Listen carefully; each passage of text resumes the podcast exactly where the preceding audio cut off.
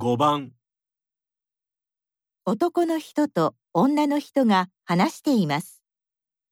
男の人は鼻づまりを治すため、まずどの方法をやってみますか？あー鼻が詰まってうまく息ができない。お風呂に入った時に温かいタオルを鼻にのせるとすっきりするよ。そうなんだ。今晩やってみるよ他にも玉ねぎを切って玉ねぎに鼻を近づけて鼻から息をするのもいいって。へえよく知ってるね私も時々鼻づまりで困るから調べたことあるんだ。ペットボトルって今持ってる？うんあるけど脇の下に挟んで脇を締めてみて。胸の横を押すと鼻づまりがすぐ治るんだって。え本当？こうかな。